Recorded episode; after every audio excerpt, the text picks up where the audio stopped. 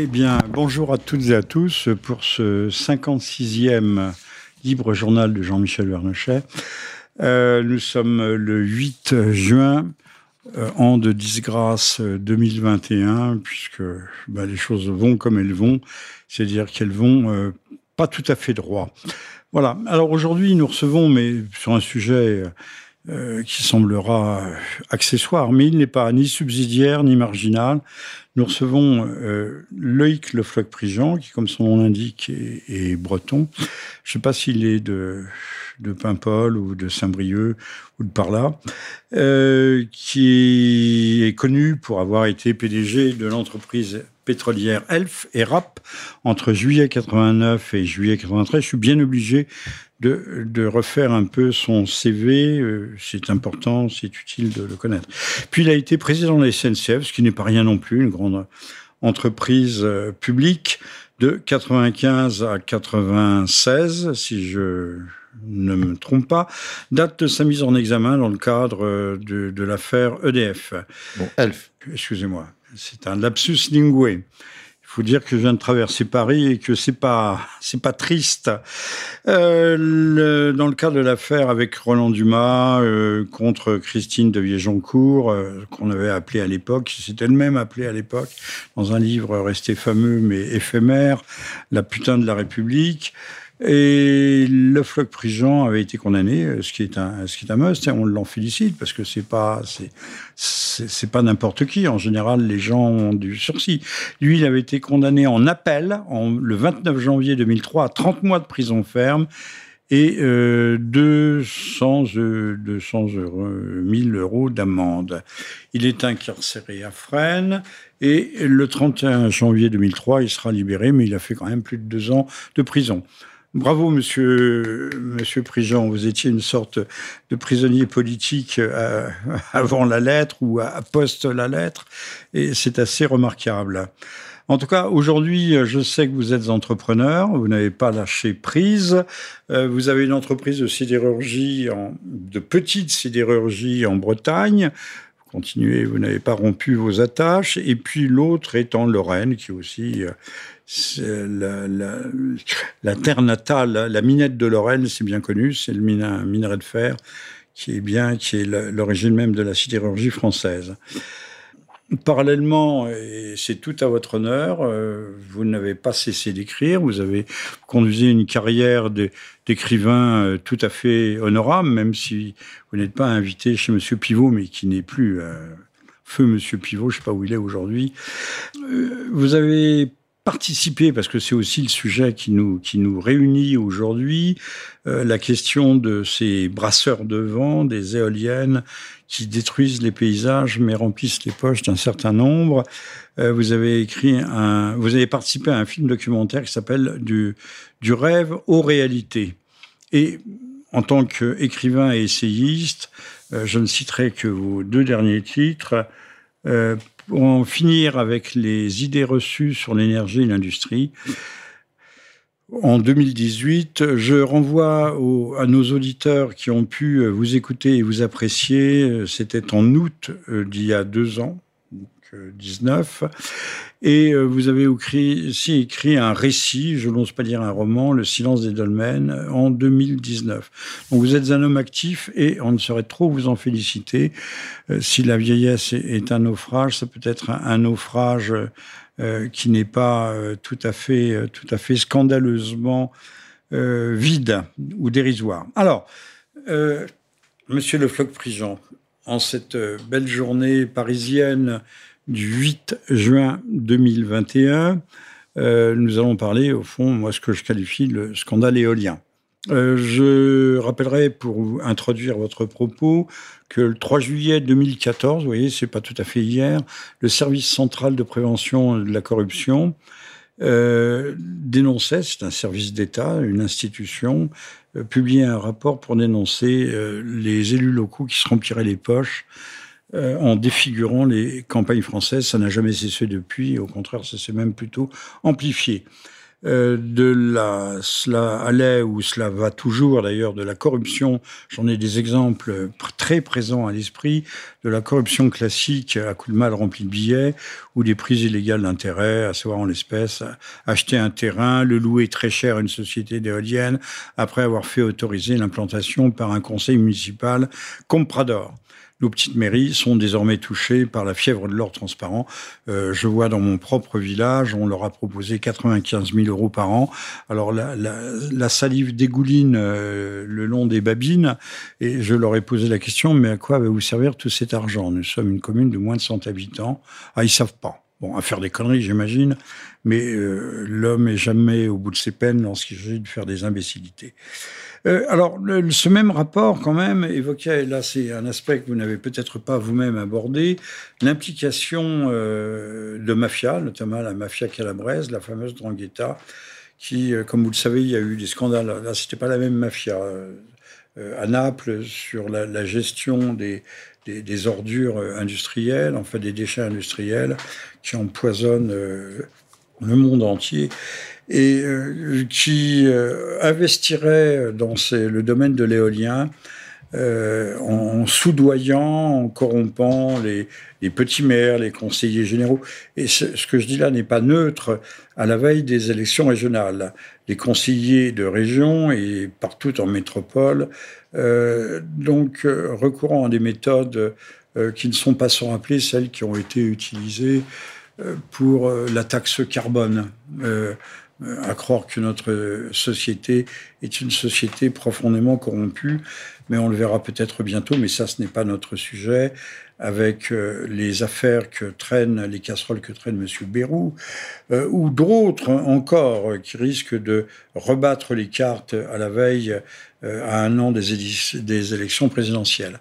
Non, en fait, donc, il y aurait derrière les éoliennes un système ou des organisations plus ou moins criminels qui parasiteraient les institutions d'État, détourneraient les procédures, et je m'arrête là, pour capter l'argent public par le biais de subventions ou de contrats et réinvestir ces, euh, cet argent, ces finances, ces moyens financiers dans des activités crapuleuses pour ensuite blanchir, faire revenir dans le circuit officiel un argent qui aurait été lavé.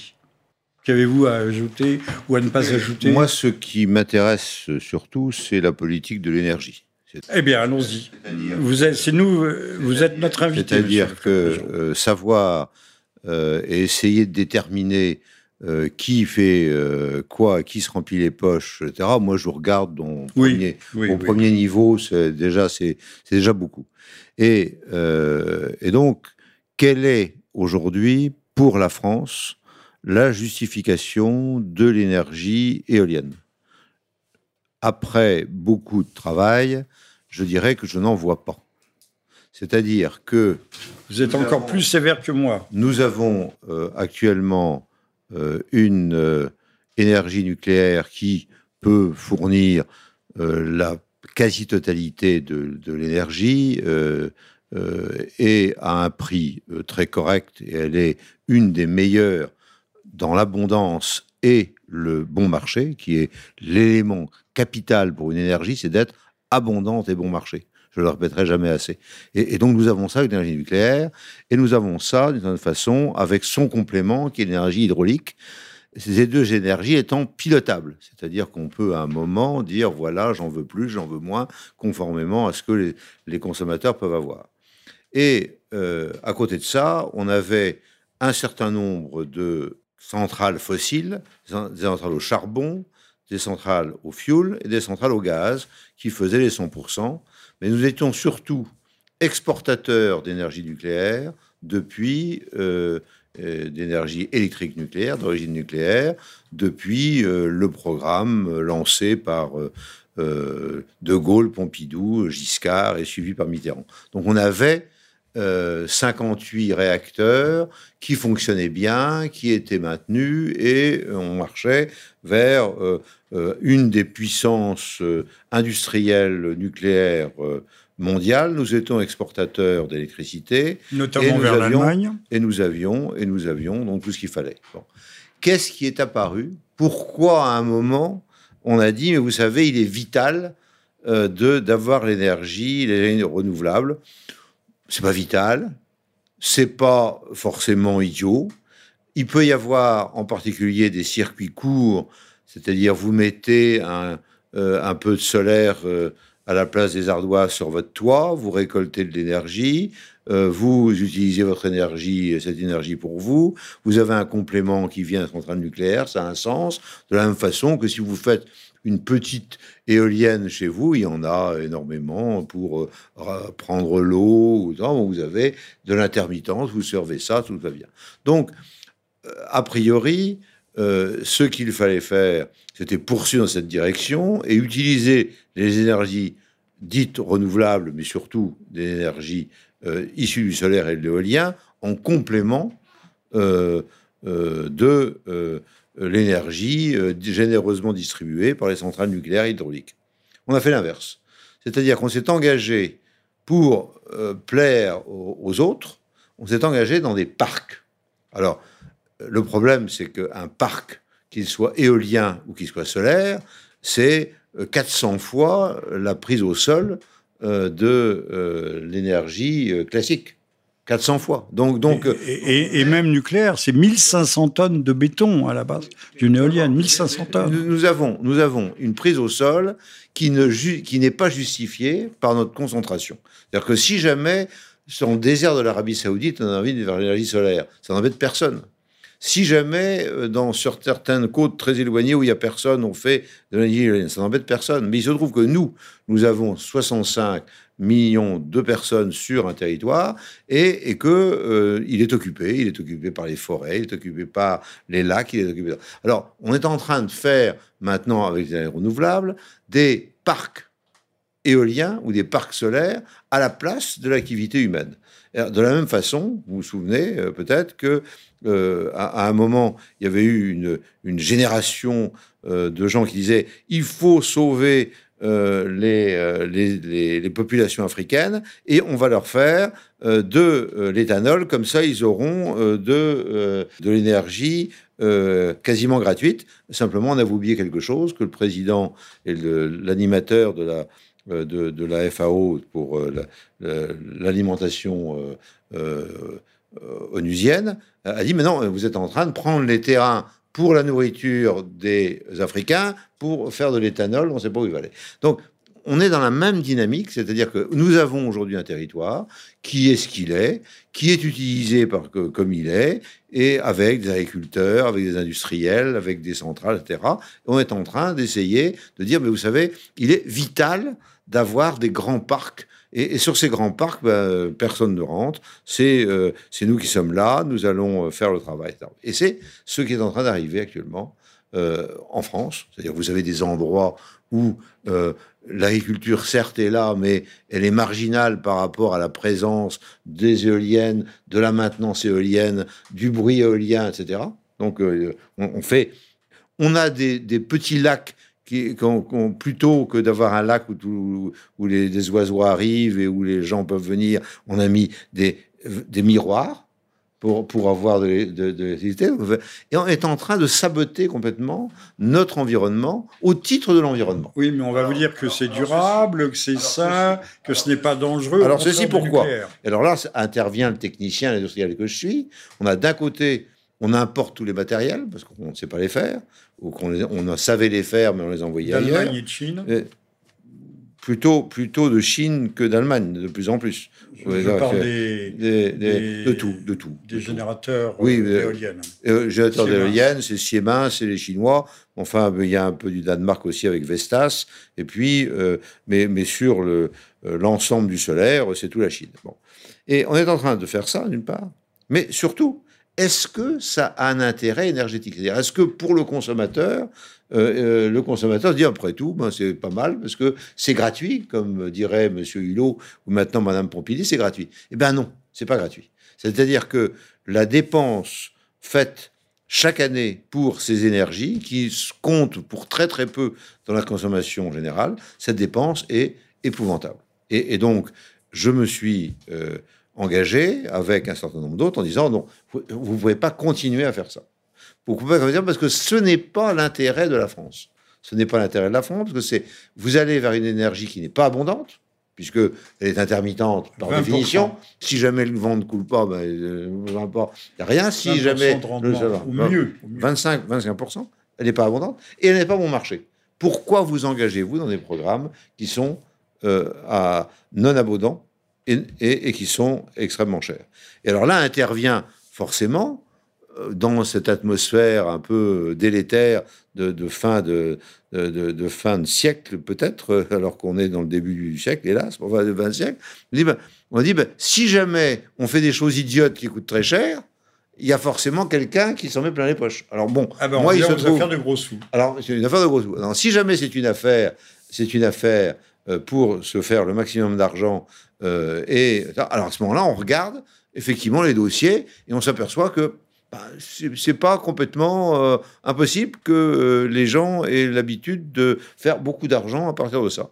Et, et- et- et là, les bras vous en tombent. C'est-à-dire, pourquoi est-ce que, au nom de l'environnement, On va Faire- casser quelque chose. on va casser quelque chose qui fonctionne, et ceci pour quelques-uns. Ces quelques-uns sont-ils sont-ils nationaux? Sont-ils non Eh ben, C'est un peu de tout. Et, on s'aperçoit qu'il y a des fonds d'origine diverses qui euh, font euh, euh, le financement de ces opérations et qui en deviennent propriétaires ultérieurement. Et, donc là, on, a les soupçons les plus, les, plus forts, d'autant que il y a eu énormément de rapports en Italie qui dénonçaient euh, la prise en, en- en main de, le- du secteur éolien par la mafia. Alors, personne n'a vraiment été jusque-là. je- c'est ça que vous avez dit. Donc, donc pourquoi aller dans une direction qui ne nous est pas favorable en faisant le lit de euh, d'investisseurs qui ne sont pas nous et dont on peut s'interroger sur l'origine de leur fonds. sur, l'origine de leur fonds. Pourquoi, pourquoi faire ça? Quel, quel est, quel est l'intérêt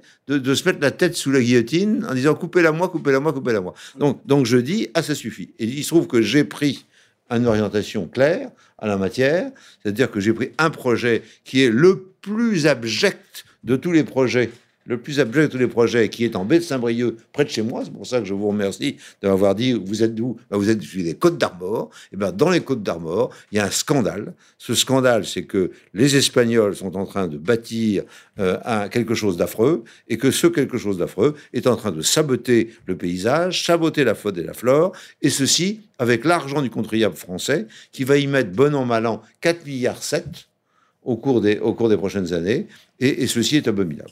Et, et- et- et ce n'est pas le consommateur qui paiera, mais ça sera le contribuable. Bah oui, parce que le consommateur, à des moments, il peut plus. C'est-à-dire que là, actuellement, il est au maximum, le, le- le consommateur, c'est-à-dire qu'il paye ce qui a été fait.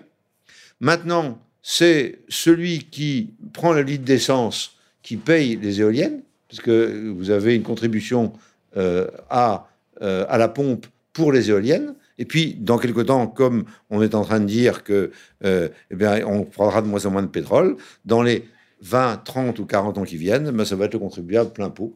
Donc, euh, et, ceci pour rien. Alors, l'agence Reuters, qui n'est pas une agence française, sinon elle mentirait autant qu'elle le peut, annonçait le 14 janvier dernier que l'État est est en cours de remboursement de 4,9 milliards d'euros, donc soit 5 milliards d'euros, pour compenser le surcoût de ces énergies. Alors, ce qui est extraordinaire, on avait une Mais énergie... C'est rien, c'est rien, c'est- mais c'est- c'est- ça suffit pas, ça. Alors, non, non, ça suffit pas. Mais Ça ça, suffit pas. ça ne pourrait pas. C'est- plus que ça par an. Monsieur Le Floch, président, ça ne pourrait pas marcher si euh, toute la population, le service public, enfin le, le public en général et l'opinion ne, ne marchaient pas dans la combine, n'avaient pas emboîté le n'arrête pas. Parce qu'on n'arrête pas de manipuler l'opinion Comme en pour le disant Covid. c'est du vent, c'est du vent, donc c'est gratuit. C'est du vent, c'est gratuit. Je vois encore Monsieur Hulot dire mais vous savez bien que c'est gratuit ou c'est du vent ça me fait penser à, à me- à- à un moment, Monsieur Hollande qui disait, mais euh, ça, ça vous coûte rien puisque c'est l'État qui paye. Non, je veux dire, Mais c'est extraordinaire. Non mais à un moment, à un moment, il faut, on prend les gens pour des cons et malheureusement, euh, ils, suivent. Bon, alors ça, c'est embêtant. Alors, Bon, y alors il faut les réveiller. Alors, Le, deuxième argument, mais qui est le plus puissant de, de tous, c'est de dire le nucléaire est ultra dangereux et l'éolien, c'est pas dangereux du tout. Ça ne coûte rien, non seulement financièrement, mais matériellement. On le sait que ce sont des enfants esclaves qui, en Afrique, extraient, ou ailleurs, ou au Guatemala ou je ne sais où, extraient les, les, mines, les terres rares, les, les euh, les, les, minerais qui permettent euh, la constitution aussi bien des cellules photovoltaïques. Mais, il n'y a pas que ça. Mais il n'y a pas que ça. C'est-à-dire que il y a. Vous faites d'abord euh, sur les éoliennes terrestres, vous faites des plots. Ces plots vont à euh, pour arriver à des hauteurs, puisque maintenant, plus on monte, plus on trouve le vent. Par conséquent, on était à 100 mètres, 150 mètres, maintenant on a 200 mètres, on sera bientôt à 150 mètres, on va de plus en plus haut. Bon, par conséquent, il faut de plus en plus d'assises au sol. Bon. Déjà, vous avez aujourd'hui une assise qui fait 7 mètres de béton. 7 mètres de béton. Vous avez 7 mètres de béton. Alors, vous dire, ben, c'est pas grave, parce que quand l'éolienne va disparaître, on en mettra une autre au même endroit. C'est pas vrai. Pas vrai. On en met à côté. Bon. Et donc, le terrain qui est là, il a 7 mètres de béton. Qu'est-ce qui est prévu dans les textes? Il est prévu qu'on enlève un mètre de béton pour 50 000 euros. C'est ça qui est prévu dans les textes. Donc, celui qui a fait une éolienne, au bout du, moment où l'éolienne ne marche plus, il est obligé de changer d'endroit et il va laisser donc 6 mètres de béton dans la terre. Alors vous pouvez regarder ce qui arrive avec les écoulements d'eau, etc. Tous les gens qui nous bassinent sur l'environnement, la euh, nappe phréatique sera pourrie au bout de 20 ans. 6 mètres de, 6 mètres de béton, et ceci de façon, de façon accurate. Bon, premièrement. Deuxièmement, lorsque vous, vous avez des éoliennes en mer, il faut que, aujourd'hui, aujourd'hui, parce qu'il y aura peut-être demain autre chose, mais aujourd'hui, vous coulez du béton encore. Et vous coulez du béton dans la mer. Et pour coller le béton dans la mer, il faut savoir quel est le sol et savoir à quelle profondeur vous allez. À Saint-Brieuc, euh, on a considéré qu'il fallait aller à 71 mètres. Puis, que le programme change tous les jours. alors on est allé, on a dit attention, parce que sous le grès que vous avez, vous avez du granit. Ah, le granit, alors là c'est un peu minable, donc on va faire autrement. Donc on va enlever tout, on va mettre couler du béton et on va, euh, et on va faire seulement 41 mètres. Puis on s'aperçoit que faire 41 mètres avec des pieux, eh ben ça se fait pas comme ça. Et là, il y a un bateau immense qui est là en plein dans la baie de Saint-Brieuc, euh, qui est protégé par sept bateaux de la marine nationale, parce qu'ils n'ont pas rien de mieux à faire, bien sûr. Et, vous avez et, vous avez les marins pêcheurs qui disent vous avez plus le droit de rentrer là et ils sont en train de, commencer à forer. Et qu'est-ce qu'ils tombent? Ben, Ils tombent sur les problèmes que je leur ai dit depuis le départ. mais il se trouve que mon métier d'origine, c'est quand même le pétrole, et le forage, je connais. Et j'aurais dit, mais non, vous pouvez pas forer là parce que vous allez avoir des avatars. Ben, on a des avatars, c'est-à-dire qu'on tombe sur euh, des, des, blocs beaucoup trop, euh, beaucoup trop durs, on casse le forêt, on sait pas faire. Tous les déboires que euh, les gens de l'art connaissent bien et que ces gens-là ne connaissent pas. Donc, on, a une incapacité de faire ça proprement, de faire, de monter ces éoliennes, de démonter. Et en plus, j'ignorais cet aspect des choses qu'on ne sait pas. et on ignore proprement. Et ces gens qui sont là ignorent tout. Donc, du point de vue de l'environnement, c'est une catastrophe. Et du point de vue de la construction. Alors ensuite, Ensuite, est-ce que ça, ça, une fois qu'elles sont construites, qu'est-ce qui se passe? Mais une fois qu'elles sont construites, elles durent pendant un certain moment, il faut les maintenir. Alors vous allez les maintenir, on les maintient comment? Alors si jamais vous avez, si vous voulez les maintenir à bateau à voile, vous allez avoir du mal. Donc euh, euh, vous avez des gens qui vont avec euh, le méchant pétrole qui arrive, bon, ou des hélicoptères qui arrivent avec le méchant pétrole qui. tout ça est ridicule. ça ne tient pas la route une minute. C'est-à-dire que ni sur la construction, ni pour la maintenance, ni après pour le recyclage, qu'est-ce qu'on recycle? Le béton, qu'est-ce, que c'est cette histoire de recycler le béton? On recycle quoi? Qu'est-ce qu'on fait? On avait reproché aux centrales nucléaires qu'on ne pouvait pas les, démolir, les démanteler. Mais là, c'est encore pire. Et, là, et là, et là, les pales, et les pales sont faites en carbone. Alors vous savez que en plus, c'est, il faut savoir que les pales sont des individus très, des, choses très compliquées, que entre euh, les premiers kilomètres euh, heures de, euh, de, vent ne servent à rien. Par conséquent, on, les arrête à ce moment-là. Puis ensuite, à partir d'un certain moment de 10 km heure jusqu'à 90 km heure, on les fait tourner. Et puis à 90 km heure, on les arrête. ça, ça pourrait casser les pales. Donc, euh, quand il y a beaucoup de vent, on peut pas. Et, que l'énergie produite est, est égale au cube proportionnel au cube de la vitesse. Par conséquent, c'est-à-dire V puissance 3. Et donc, lorsque les gens disent mais oui mais ça tourne tout le temps, ça tourne tout le temps, à quelle vitesse? Si jamais ça tourne comme ça, ben ça ne fait rien. Il n'y a pas d'énergie, parce que de 0 à 10 km heure, ça peut tourner, mais, mais, mais euh, c'est pas branché. Et ça, donc, ça tourne effectivement, et à la fin, ces pales qui sont de, des instruments très sophistiqués, eh bien, elles sont pas recyclables. Et donc, on fait des, on prend des grands terrains, on prend des grands terrains.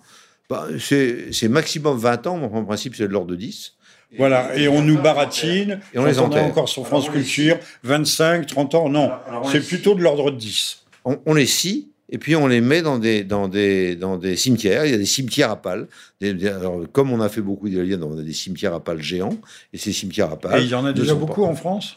En France, pas encore semble-t-il, mais, euh, mais il y en a partout ailleurs. Enfin, aux États-Unis, il y a euh, plus de 10 000, 11 000, 12 000 éoliennes bah, nous, nous avons qui sont à l'arrêt. Hein. Nous avons 8 000 éoliennes et, et, donc ils commencent, elles commencent à s'arrêter et on va, on va commencer à avoir des cimetières à pales. Bon, mais, mais on va peut-être pas euh, en avoir beaucoup tout de suite. Ça va permettre de ne pas faire la publicité des cimetières à pales. Elles ont l'avantage de ne pas être radioactives. Parce qu'on parlait beaucoup de, de, de, bure.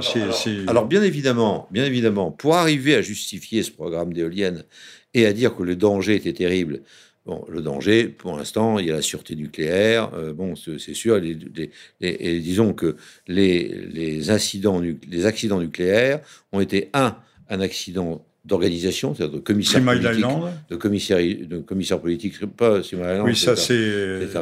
Commissaire politique qui dirige la, la, centrale et qui fait beaucoup d'erreurs, d'une part, et puis Fukushima où il n'y a pas eu un mort euh, nucléaire et où ça a été un tsunami et qui a été mal géré. Et Three Mile Island, c'était une erreur humaine également. Donc il n'y a eu que trois dans l'histoire, que trois accidents nucléaires majeurs.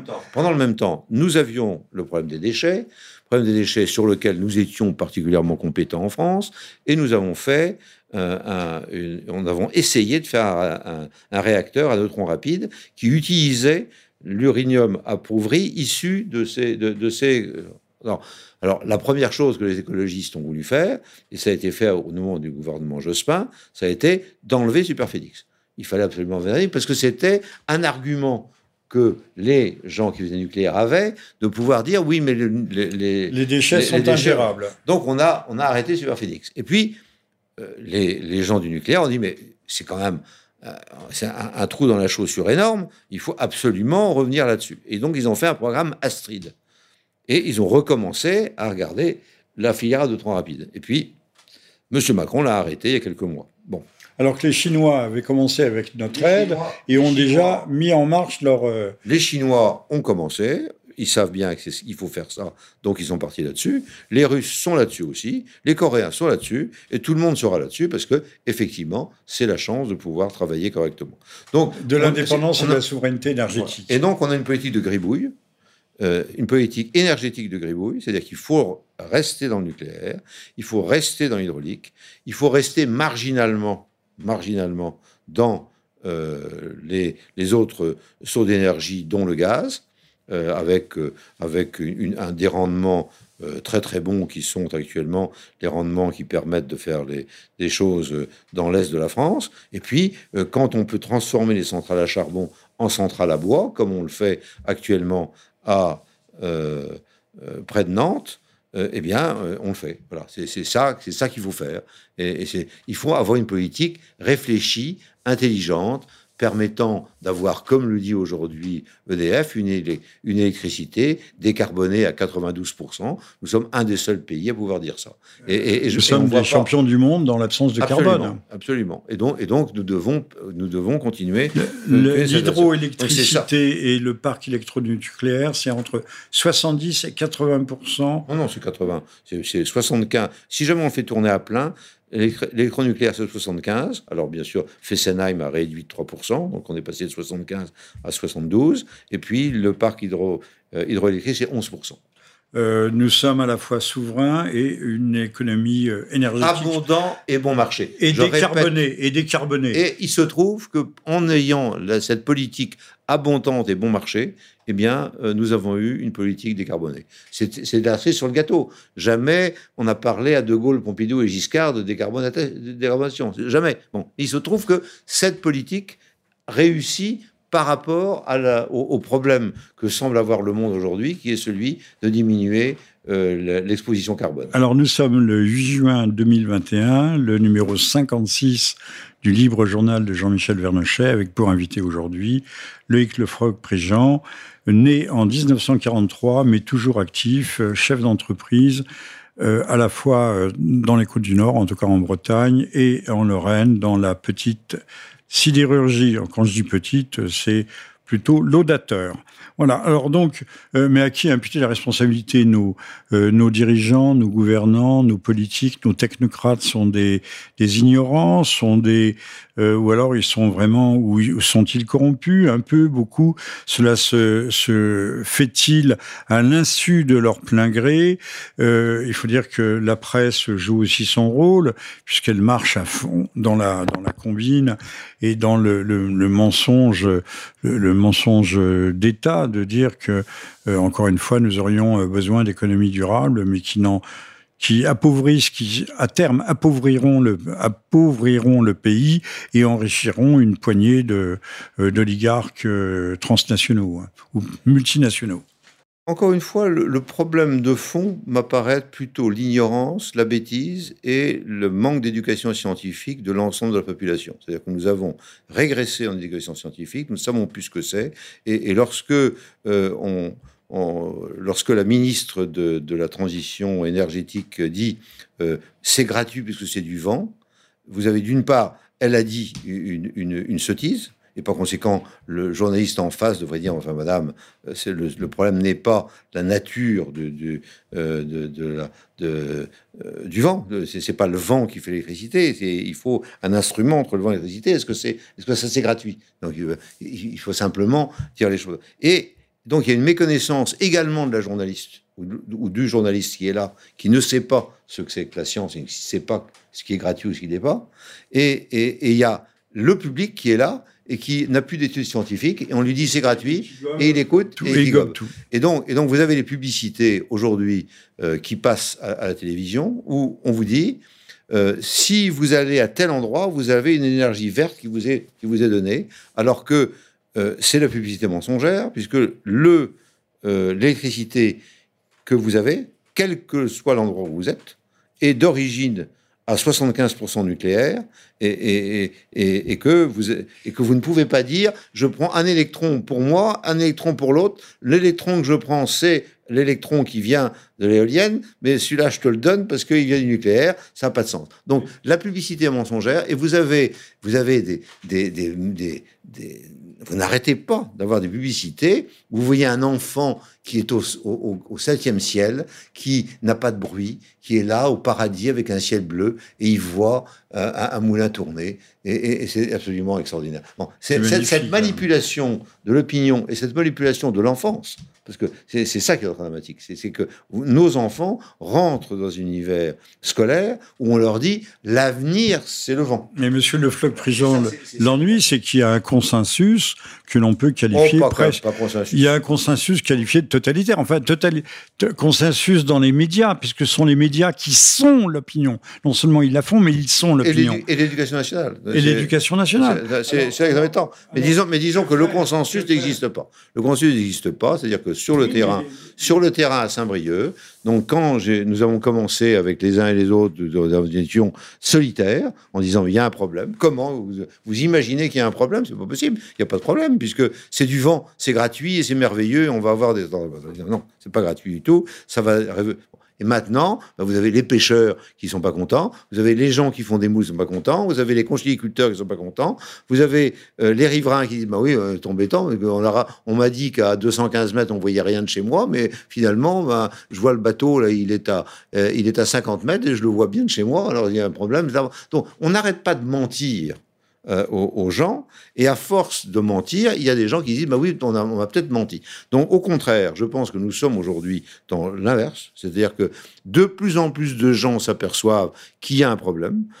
En Bretagne, euh, le grand écrivain Yam Kafelek, euh, qui est un, des, grands écrivains bretons et qui a été pris Goncourt, dit on, est en train de violer la terre sacrée de la Bretagne.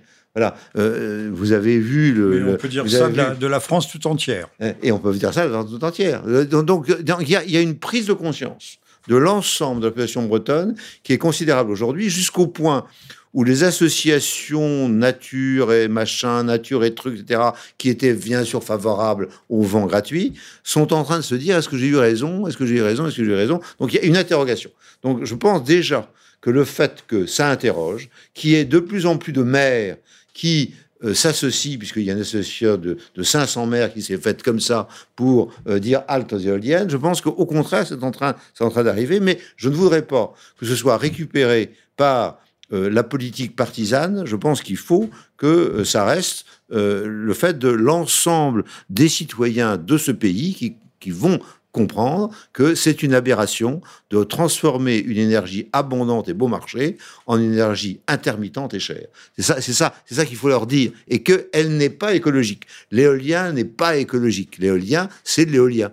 quand on fait du béton, on n'est pas écologique. Alors c'est en béton. Alors on fait plus ou moins de béton, mais si jamais on fait du béton sur 400, euh, un terrain 400 fois plus grand que pour une centrale euh, normale, qu'elle soit thermique ou qu'elle soit nucléaire ou qu'elle soit hydraulique, eh bien, on fait un acte, un, acte néfaste. Un rendement à moins de 20%, alors que le nucléaire, qui est totalement sûr, excepté les trois incidents dû en grande partie à l'homme, sauf Fukushima, c'est dû à la colère de Dieu ou à la colère des éléments, mais certainement pas à la technique nucléaire elle-même. Il n'y a pas eu un mort nucléaire à Fukushima. Il, pas un, il faut le dire et le répéter. Alors que si vous regardez les journaux, on dit 20 000 morts, 30 000 morts, mais c'est pas vrai. C'est le tsunami qui a fait 20 000 morts, mais pas le nucléaire. Il y a eu un mort nucléaire et, les gens vivent à Fukushima. Alors il faut peut-être dire aussi aux gens que lorsqu'ils vont recharger leur vélo électrique, leur euh, bagnole électrique, euh, hybride, je sais pas quoi, c'est le nucléaire. C'est le nucléaire qui les recharge. Ils ont, ils ont une voiture nucléaire et, une, et, une, et, une,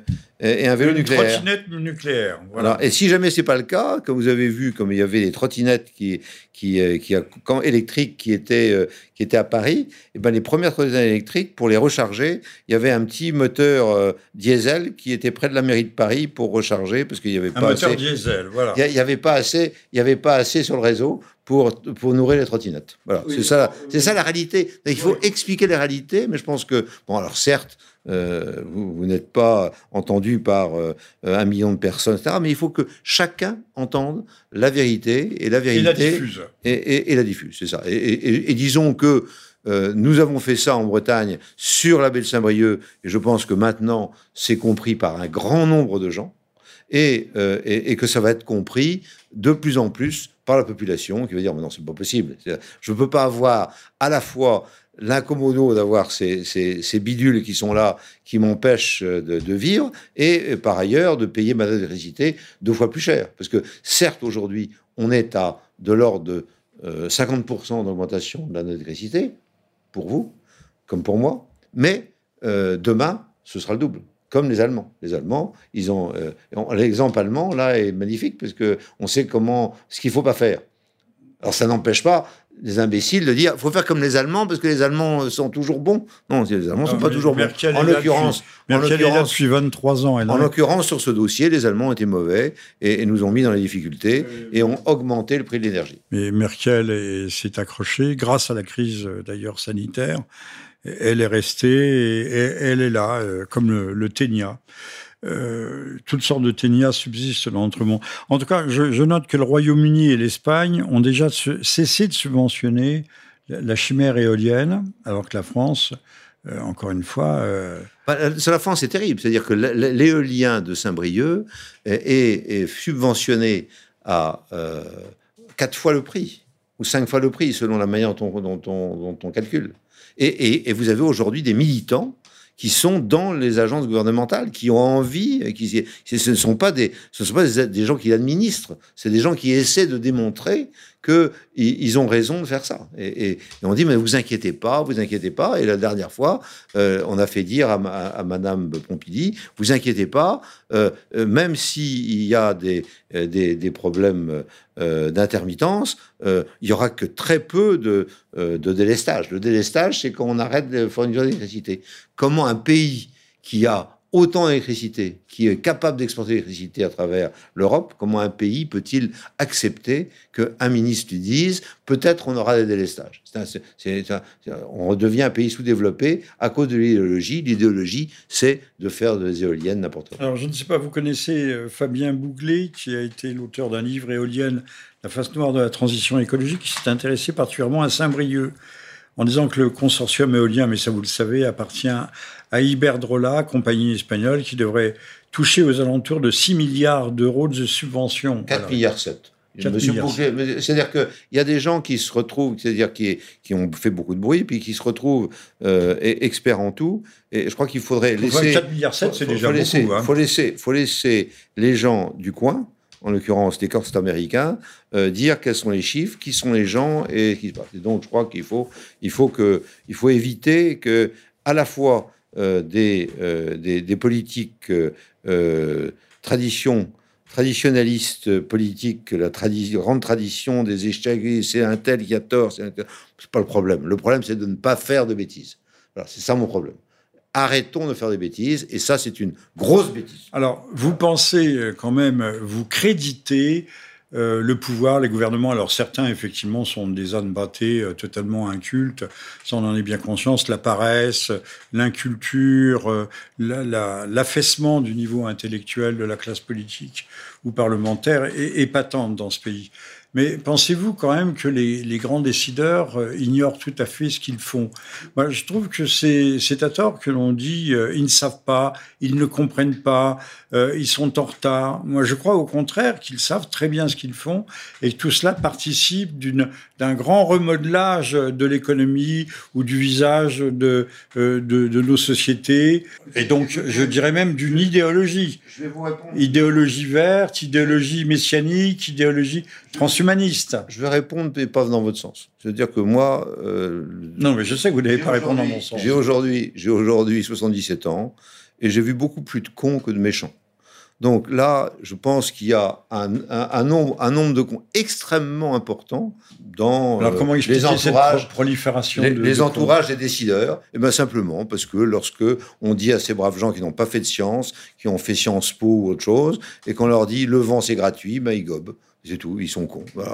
On n'y peut rien. C'est comme ça. Alors après, alors après, il y a, peut-être quelques méchants tout autour. Mais disons que euh, le principe de base, c'est que je rencontre des gens. que moi, j'ai entendu, j'ai entendu euh, euh, le président de le président de, la région Normandie, M. Morin, dire ah non, moi je suis pour les éoliennes en mer, c'est la chance de la France, c'est etc. C'est le sens de l'histoire. C'est le sens de l'histoire.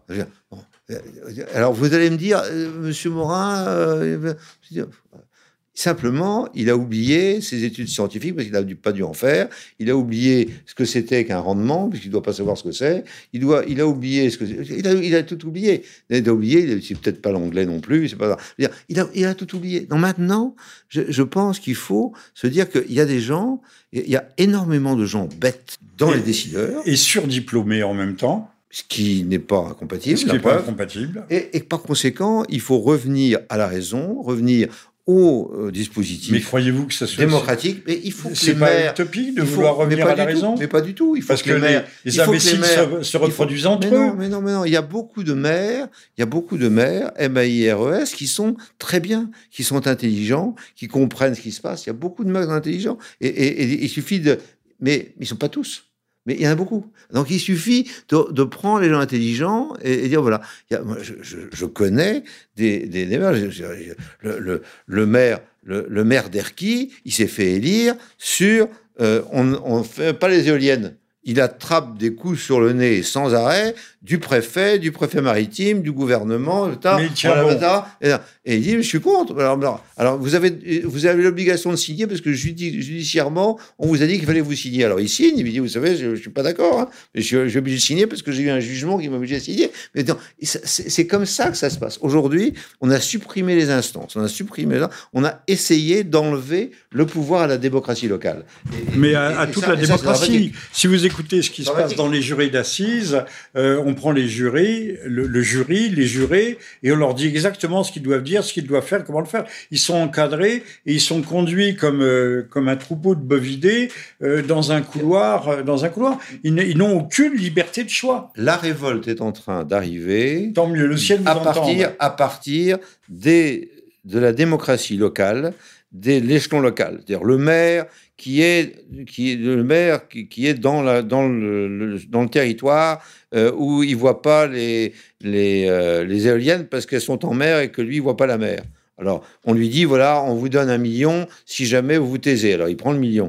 Par contre, le maire qui est sur le littoral et qui voit, il dit, non, je peux pas, je ne le prends pas. Alors, c'est ça qui est en train de se passer. Euh, voilà. mais, qui l'emporte, en général, sont les plus pourris. Non, non, parce que parce que il se trouve il se trouve qu'on va on va être sauvé par la technique. C'est-à-dire que à l'heure actuelle, dans la baie de Saint-Brieuc, c'est la technique, c'est le fait que c'est impossible de faire euh, autant d'éoliennes en si peu de temps avec aussi peu d'argent, parce que ça coûte horriblement cher de faire ce qu'ils ont envie de faire, et par conséquent, on va être sauvé par la technique. C'est-à-dire ce que je dis depuis le départ, attention, messieurs les Espagnols, vous êtes arrivés, vous avez pris les gros bateaux, vous avez pris des techniciens aux Pays-Bas, en Irlande, Très bien. Simplement, euh, le granit, on ne fort pas dans le granit. Voilà. Hein, on ne fort pas dans le granit. Non, mais avec des têtes de diamant. Voilà, On ne fort pas dans le granit. Voilà. Et c'est tout. Et, donc, vous allez échouer parce qu'on ne fort pas dans le granit. Mais vous aurez dépensé beaucoup d'argent, vous aurez pris beaucoup d'argent contribuable, vous allez, etc. Mais tout ça ne va pas marcher. Et les intermédiaires se, sont, se seront remplis les poches. Ça, c'est leur problème pour moi, ce qui m'apporte, c'est quel, quel spectacle je vais laisser à mes enfants, à mes petits-enfants, à mes petits-enfants, et j'ai pas envie de leur laisser ce spectacle affreux de, d'outils inutiles qui tournent euh, dans le vent et qui brassent du vent. Et, qui brassent du vent. c'est ça mon sujet. Monsieur Loïc Lefroy-Président, je vais vous donner encore la parole une minute pour ne pas conclure. Je rappelle que nous sommes le 8 juin 2021, que c'était le 56e libre journal de Jean-Michel Vernochet et qu'aujourd'hui nous parlions euh, non pas de la réindustrialisation de la France, qui est l'un de, vos sujets de prédilection, mais euh, de cette, euh, de cette impasse, de ce délire et même de ce scandale que constitue l'éolien. Alors, à vous pour quelques minutes de non-conclusion, parce que vous reviendrez nous dire la suite. Je pense que maintenant, euh, euh, il faut que euh, arrive le plus tôt possible un moratoire sur les éoliennes. Et, ce moratoire sera réalisé si jamais la population le, demande. Et la population va le demander dans un certain nombre d'endroits, et ça va être de pire en pire. Donc je pense qu'il faut que les décideurs de ce pays se mettent bien en tête que la population va arriver au moratoire éolien en France, parce qu'elle ne peut plus supporter la situation. Donc c'est ça que vous avez ouvert devant nous et c'est ça que vous arriviez à faire. La, richesse de la France, c'est son tourisme, ses paysages qu'on est en train de détruire. Je croyais que j'avais le dernier mot, mais c'est vous qui l'avez. Oh c'est ça. c'est comme ça que ça le dernier mot. Ça, je, vous, provoque, c'est ça. Vous avez envie de C'est la poule aux œufs d'or. On, on, en revient éternellement à la fontaine. La poule pond des œufs d'or, donc on les ventre pour voir ce qu'elle a dans le bide. Voilà. Eh ben, monsieur le président. Je vous remercie beaucoup d'avoir permis de défendre la euh, rationalité et la Bretagne en parlant de ces abominables euh, moulins à vent euh, que l'on veut, que les Espagnols veulent mettre devant nos yeux, pour les, pour, non pas pour l'éternité, mais jusqu'à ce qu'ils explosent en vol. On se souvient que Don Quichotte et Don Quichotte chargeaient les moulins à vent, mais là, ceux-là sont beaucoup plus terribles. Et, et, là, on a une armada pour, euh, pour protéger les gens qui nous font du mal. Mais cette armada, elle est française, c'est la marine nationale qui protège les Espagnols. La, royale, la royale. La royale au service des Espagnols pour tuer les Bretons. Voilà, c'est ça le sujet. Oui, mais on avait vu autrefois en Angola, euh, le, thème, plutôt l'image, vous intéressera. C'était les, forces américaines qui protégeaient les, au moment des invasions euh, cubaines euh, dans la guerre d'Angola, c'était les Américains qui protégeaient les puits de pétrole, ou c'était les Cubains plutôt qui protégeaient les puits de pétrole américains. dans ce dans ce grand cafouillage, ce grand merdouillage mondial. Mais, mais, c'est embêtant de nous comparer à, l'Angola, euh, à la Bretagne. C'est-à-dire, on n'avait pas, on n'a pas mérité ça. Voilà. Merci. Merci à vous, à toutes et à tous, et à très bientôt. Au revoir.